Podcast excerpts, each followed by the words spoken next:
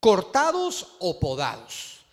Juan capítulo 15, verso 1, verso 2 y verso 6 en la versión que tengo aquí, nueva traducción viviente, dice así, yo soy la vid verdadera y mi padre es el labrador. ¿Quién es el labrador? No lo oigo, ¿quién es el labrador? Él corta, fíjese muy bien, Él corta de mí toda rama que no produce fruto y poda las ramas que sí dan fruto para que den aún más. Verso 6. El que no permanece en mí, dice esta versión, es desechado como rama inútil y se seca. Aquí viene lo más fuerte. Todas esas ramas se juntan en un montón para quemarlas en el fuego. Amén. Dice amén. Dice amén los podados. Muy bien. Ahí sí, ¿verdad? Ahí sí, amén, porque cortado está difícil. Para principiar, hermanos, debemos aprender la diferencia entre cortar y podar, porque el pasaje es muy claro. Dice, yo soy la vid, mi padre es el labrador, y hay ramas que son cortadas y hay otras ramas que son podadas. Entonces hay que ver la diferencia entre cortar y podar. Primero, el proceso, lea conmigo, el proceso de recortar un árbol con mucho cuidado y correctamente para que después se desarrolle con más vigor y crezca en condiciones más óptimas se llama podar.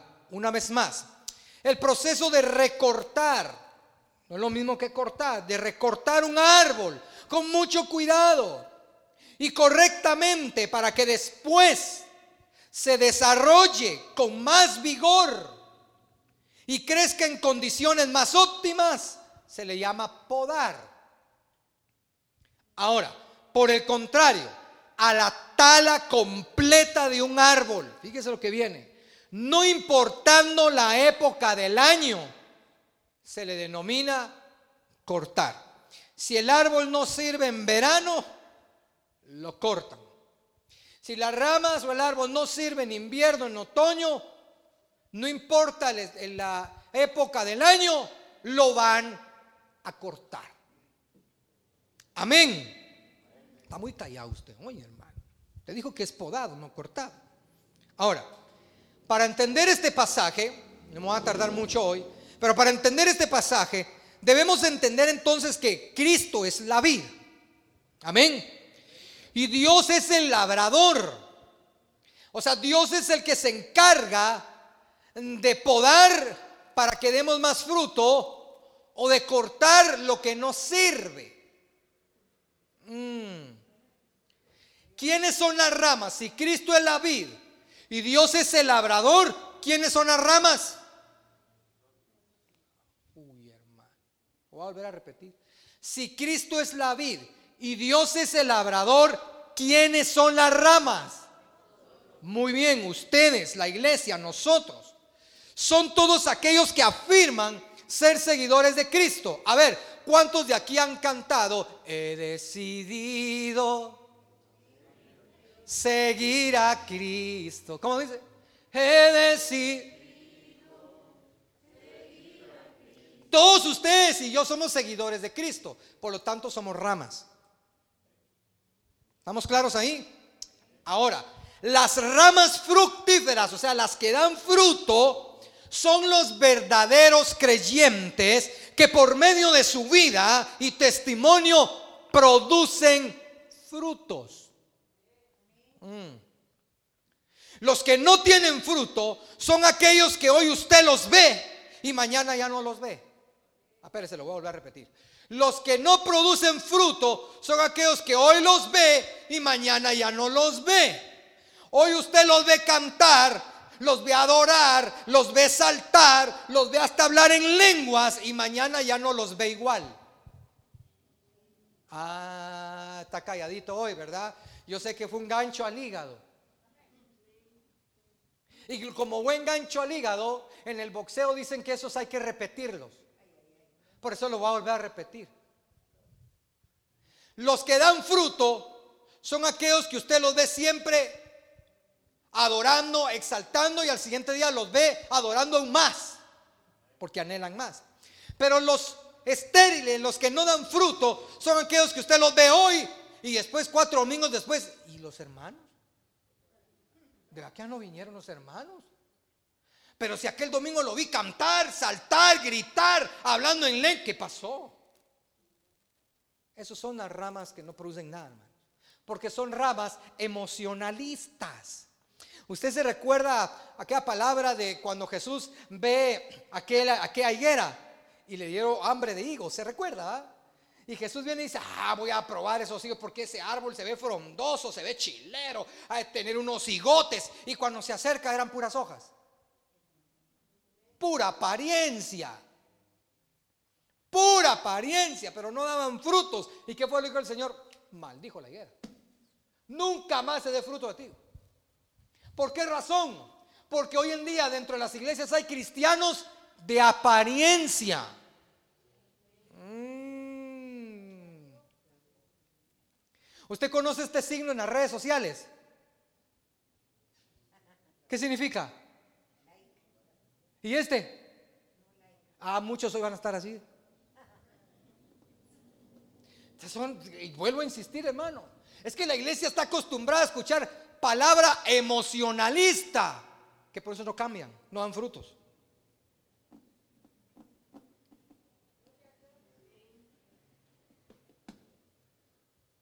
Una, una de las iglesias más grandes en Colombia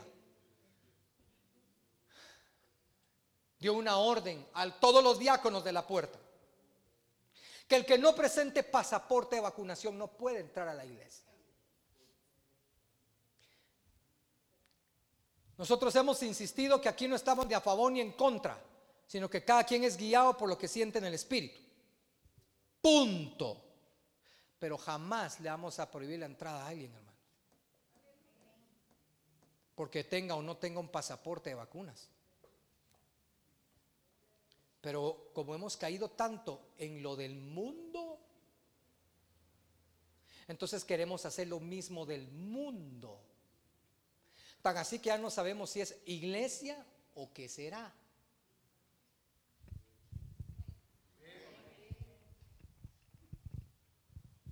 Si usted leyó bien y entendió bien el pasaje, usted se va a dar cuenta que las dos ramas son trabajadas.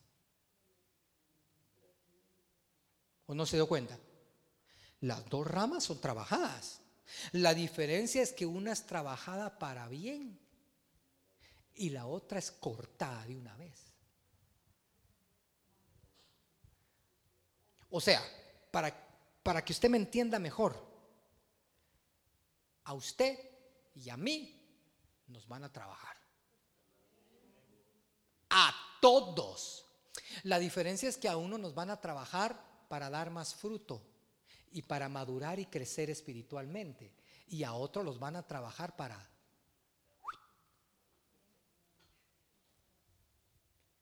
¿Cuál de los dos quiere ser usted? Ah, yo pensé que entonces eh, los que damos fruto, todo nos ayudaría para bien y todo iba a salir bien, sí, pero tenemos que ser trabajados, moldeados, disciplinados, porque Dios al hijo que ama, disciplina, corrige. Por eso, hermanos, Sería una vergüenza y una pena que, por ejemplo, aquí voy a usar al hermano Antonio Cali, nuestro querido cantante de hoy. Que yo me junte en su casa y le diga, Tono, mira, juntémonos para ver qué pex, dicen los jóvenes. ¿Qué hay de nuevo? Chismosiemos qué está pasando. Y me junte en la casa de Tono solo para chismosear, hermano. Imagínense que, imagínense, dice aquel, imagínense. Que yo me ponga de acuerdo con todos nosotros para chismosear. ¿Qué tipo de vida estoy llevando? Y así quiero ser rama fructífera. Y todavía si hay gente, mire, a todavía hay gente que todavía usted le pregunta, por ejemplo, bueno, vos te vas a ir a venir al Señor. yo soy el primero usted ni frutos dan. Entonces, ya vamos a ver más adelante, viene el tiempo donde Dios nos va a mostrar quiénes eran y quiénes no eran.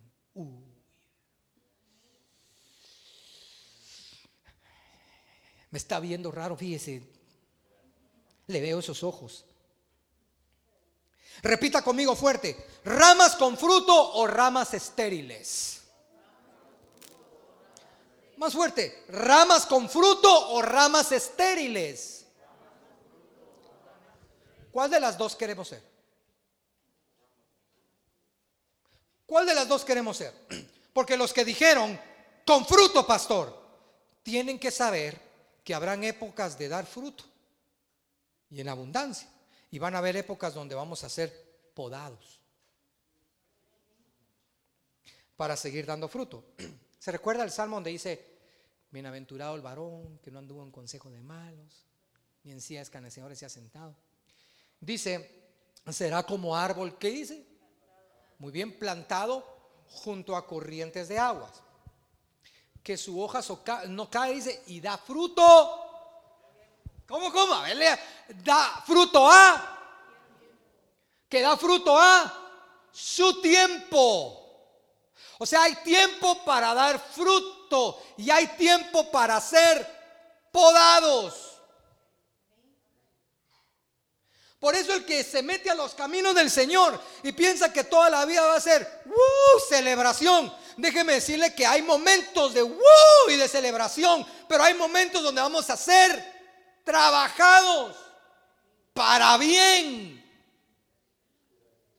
Para quitarnos esas cosas que no le agradan a Dios. Mm. Ahora, los que, que escojan ser estériles, pues tienen que saber que pase lo que pase. Venga avivamiento, mira, aquí venga la gloria, sopla el fuego, el Espíritu Santo se mueve, ellos no van a sentir nada. Van a entrar a la iglesia, aleluya, gloria a Dios. Van a salir, aleluya, gloria a Dios, igual. No va a ocurrir nada en ellos. Van a seguir viviendo igual. Las ramas estériles. Lea conmigo. Jesús al dar esta enseñanza marca una, una, marca una gran diferencia entre cortar y podar las ramas. Las ramas fructíferas son podadas a fin de promover el crecimiento. Lo voy a volver a repetir. Las ramas fructíferas son podadas a fin de promover el crecimiento. ¿Para qué Dios te trabaja? Para que sigas creciendo en Él.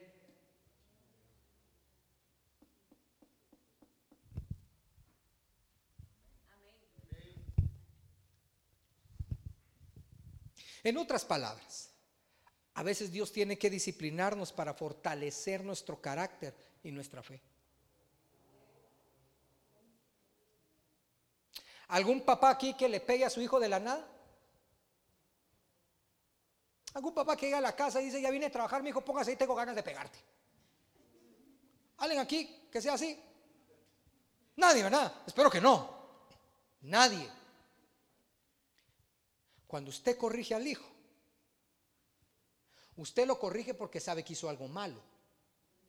Para que aprenda que no tiene que volver a repetir eso malo que hizo. ¿Sí o no? ¿Sí o no? Mira, te voy a tener que corregir porque lo que hiciste estuvo mal. O sea, usted lo corrige para bien. Si usted lo considera como hijo. Porque hay un pasaje más duro que dice que si no lo consideras como hijo es un bastardo. Es un pasaje más fuerte. No, no me voy a andar en eso. Entonces corregimos a los hijos para bien.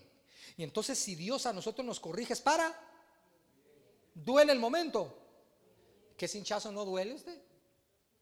Que peor si amarran con chichicastel el cincho. ¿Duele o no duele? Duelen pero son para bien porque uno aprende. Ya vergüenza sería que aún corrigiéndolo aún uno vuelva a hacer lo mismo. Benditos aquellos que todavía antes de corregir todavía hablan y advierten, mira, no vengas tarde. Estás jugando con fuego y todavía vuelven a hacer lo mismo. entonces ahí sí. Fíjese que no puedo ver las sonrisas detrás de las mascarillas. Voy a terminar. Hermano, con estos últimos que no quieren dar fruto, que no,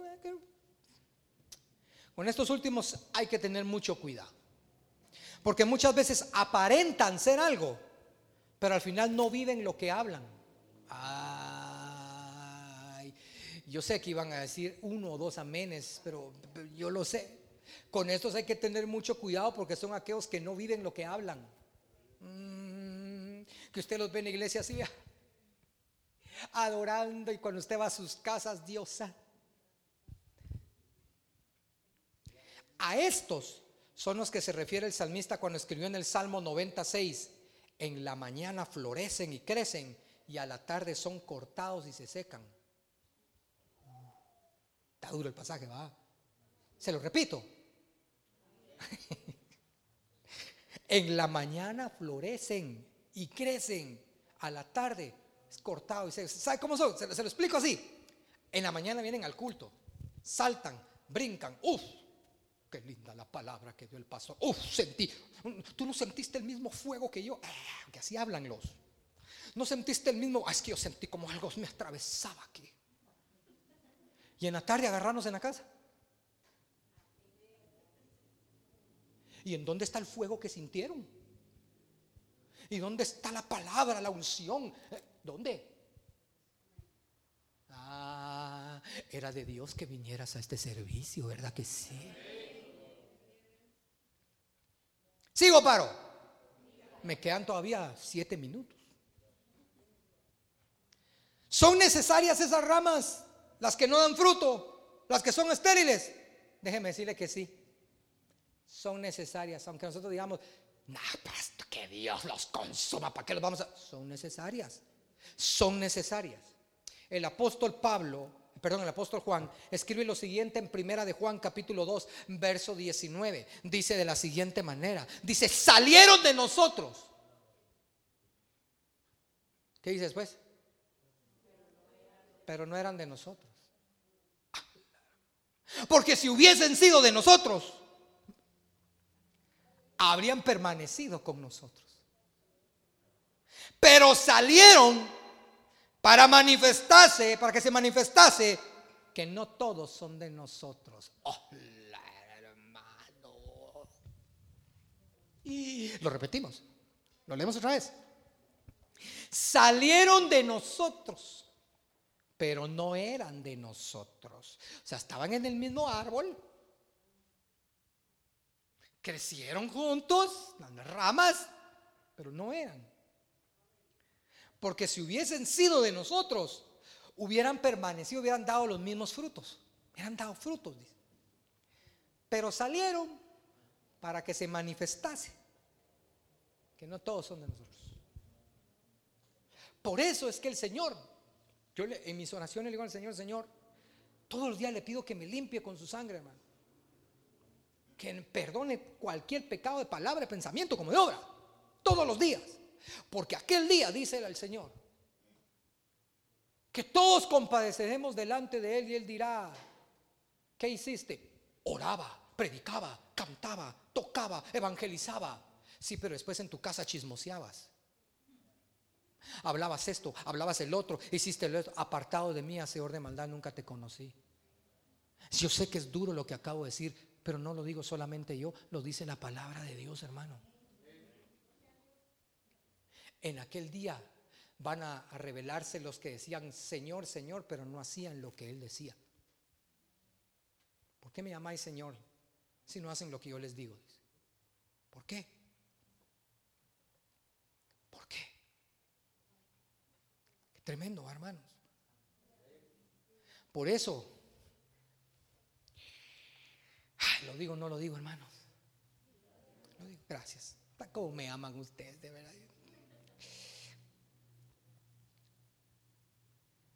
Sigamos al Señor. No, espérese, espérese.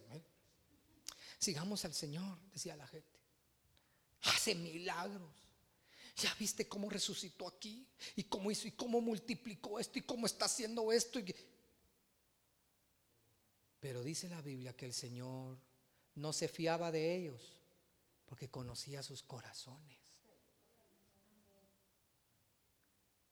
Y se volteó y les dijo, ustedes me siguen por los milagros y las señales que vieron.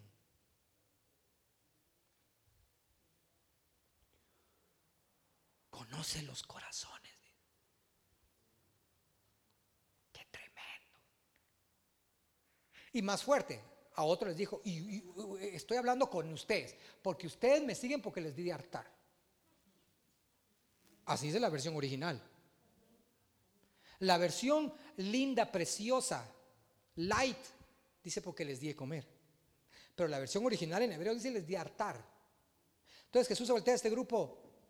Ustedes son seguidores de señales y milagros. Conozco el corazón. Ustedes menos, ustedes me siguen porque quieren más McDonald's. Porque les di comer. Por eso me siguen. ¿Por qué sigues a Dios? Me quedan dos minutos, hermano.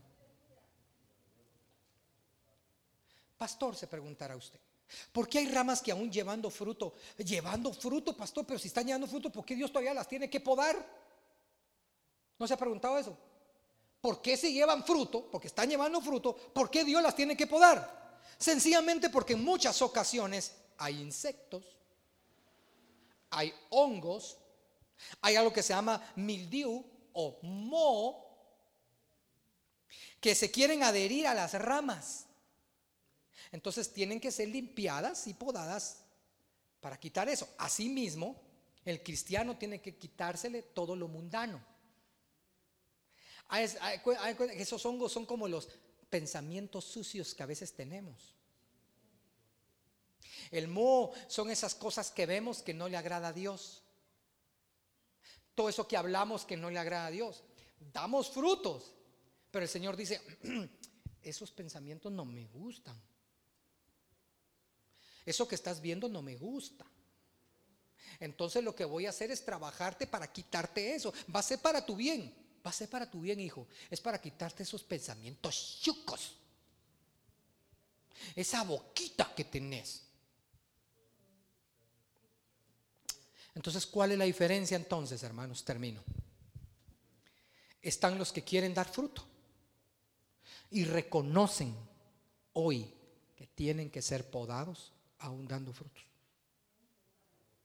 Y están los que ya no les interesan más las cosas de Dios. Pastor, pero si estoy aquí sentado porque sabes que hoy es domingo. Pero no porque haya una motivación de venir a buscar el rostro del Señor. Y al final, esos son los que van a ser cortados y como leímos el pasaje, y van a ser juntados para pasar el fuego. Dice, ¿cuál fuego? El fuego de la prueba que va a venir sobre todo el mundo llamado la gran tribulación. Porque como no quisieron dar frutos en este tiempo, los van a tener que dar en la tribulación. Porque ahí si quieran o no quieran, les guste o no les guste, para entrar al cielo, van a tener que dar frutos. Y decir, soy cristiano, soy hijo de Dios y creo en Dios y no me voy a dejar marcar. Y ahí sí. Porque como no quisieron en este tiempo, lo van a tener que hacer en ese tiempo. Uy, hermanos, de verdad. Yo, yo doy, esta última que acabo de decir, lo doy en esas iglesias grandes y me quitan el micrófono. En una de esas iglesias grandes, no en este país, en otro país, un pastor dijo, ¿para qué voy a hablar de la venida del Señor si todos saben que va a venir? La dije yo. Ten misericordia, Señor ten misericordia. Y hay otros profetas que están diciendo, lo mejor viene, viene. Ahí vas a ver la prosperidad, las casas que Dios te va a dar. Todavía andan pensando en casas, hermano. No estoy diciendo que Dios no te pueda bendecir. Dios te puede bendecir. Pero prefiero ponerme mirada en aquel que dijo, ustedes están poniendo su mirada en la cañada, en Cayalá, en la versión nueva traducción viviente dice, ¿sabían que en el cielo hay un espacio grandotote, tototote? Dice. En el reino hay un espacio grandote. Voy a ir a preparar morada para ustedes. Les voy a ir a hacer una casa a ustedes. Si no fuera así, no se los diría, pero porque hay así, lo voy a ir a hacer. Es que quiero que ustedes se preparen porque su destino no es aquí, su destino está allá. Allá te espera una casa con jacuzzi, sauna celestial, donde vas a vivir por toda la eternidad. ¿Qué nos toca? Demos buen fruto. Vivamos para dar buen fruto. Que la gente alrededor pueda decir, Él da buen testimonio. Ella da buen testimonio porque créame, las últimas noticias que hemos visto de pastores dan mucho que desear. Agarraron a tal pastor porque estaba violando a tales niñas. O sorprendieron a, a la pastora acostándose con unos miembros de la iglesia. La verdad que los testimonios y noticias que se están, y entonces los del mundo, usted ya sabe los del mundo, ¿qué dicen? Va? De ahí se agarran para decir, ya vieron, son unos aquí, son unos allá. Pero usted y a mí nos toca dar buen testimonio, nos toca dar buenos frutos. A mí me encantó, hermano, un video que me mandaron en Oakland Mall, en las sillas de vacunación. La gente esperando su turno de vacunación. Y había un muchacho ahí con sus rodillas dobladas con las manos levantadas. Algunos dirán, ya me vacuné, ¿por qué no lo hice, Señor? Y una persona se acercó con la cámara y él está diciendo, Señor, guárdame. Tú sabes que en el trabajo me quieren despedir, lo tengo que hacer. Límpiame con tu sangre, guárdame, me entrego en tu orando enfrente de toda la gente. No para que la gente diga, mírate ese, tan exagerado cuadrado religioso. No, lo hizo para que la gente viera que por sobre todas las cosas él tenía su confianza en Dios y le pedía al Señor que lo guardara. Yo empecé a leer los comentarios en los videos porque uno es chute. No se ría porque tal pastor el pueblo. Y la gente, mucha, la mayoría de la gente, qué ejemplo. Qué ejemplo. Vea un hombre digno de admirar. Ay, hermano. ¿Qué dicen de usted? Ya le están preparando el cafecito de la tarde para ir a ver qué van a hablar de fulano o de fulana.